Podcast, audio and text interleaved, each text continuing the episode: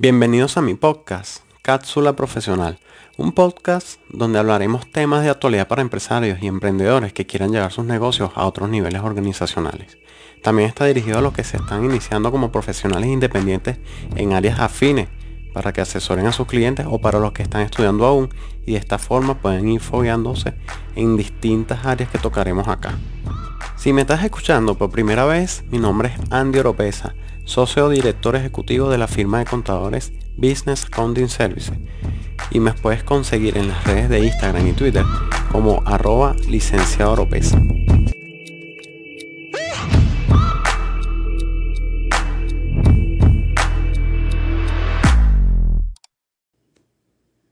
Bueno señores, hemos llegado a nuestro episodio número 3 del podcast Cápsula Profesional.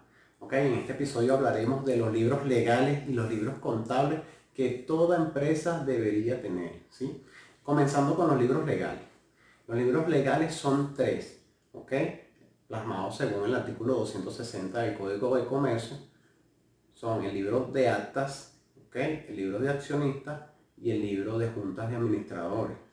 En el libro de actas se transcribe manualmente con bolígrafo, sin tachadura y sin enmendadura las actas de asambleas, ¿okay? comenzando desde el documento constitutivo hasta o sucesivamente las actas ordinarias y extraordinarias que realicen o protocolicen ante un registro mercantil.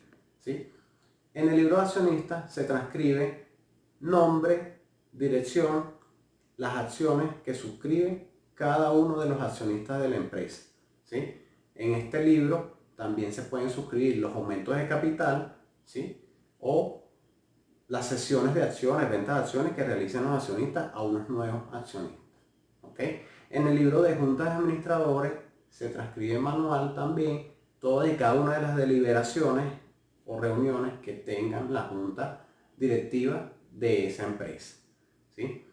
Por otro lado, según el artículo 32 del Código de Comercio, tenemos los libros contables, que también son tres, el libro diario donde se procesa las transacciones diarias de la empresa, el libro mayor donde esas transacciones diarias se procesan o se traspasan a un movimiento con descripción y saldo de cada cuenta y el libro de inventario y balance donde se estructuran los estados financieros, llámese estado de situación financiera, estado de resultados, estado de cambios, de movimientos y cambios en el patrimonio y estado de flujo de efectivo. Estos tres libros, el Código de Comercio establece que se lleven de forma en, idioma castellano y de forma manual. Pero actualmente por los avances tecnológicos ya muchas empresas, en este caso nosotros o muchas firmas contables, para agilizar el proceso y minimizar el margen de error por tachadura y enmendadura, los llevamos de forma computarizada, porque ya existen software administrativo y software contable que agilizan el proceso.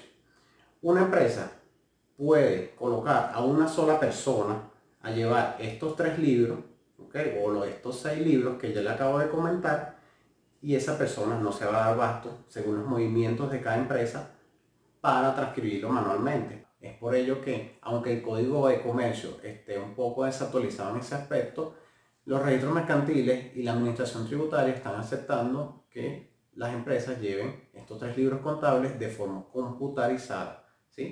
Además de estos tres libros contables, para cada orden o para el mayor control de una empresa también pueden llevar auxiliares como auxiliar de cuentas por cobrar, auxiliar de inventario, auxiliar de cuentas por pagar, auxiliar de nóminas, etc.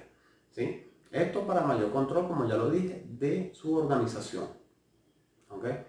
Adicional, los libros tributarios también son de obligatoriedad para todo contribuyente. En este caso, los libros de compra y venta para un contribuyente ordinario deberían llevarse de forma mensual, plasmando en él, de forma computarizada, con los mismos sistemas como ya les acabo de mencionar, las ventas y las compras realizadas en ese mes. ¿sí?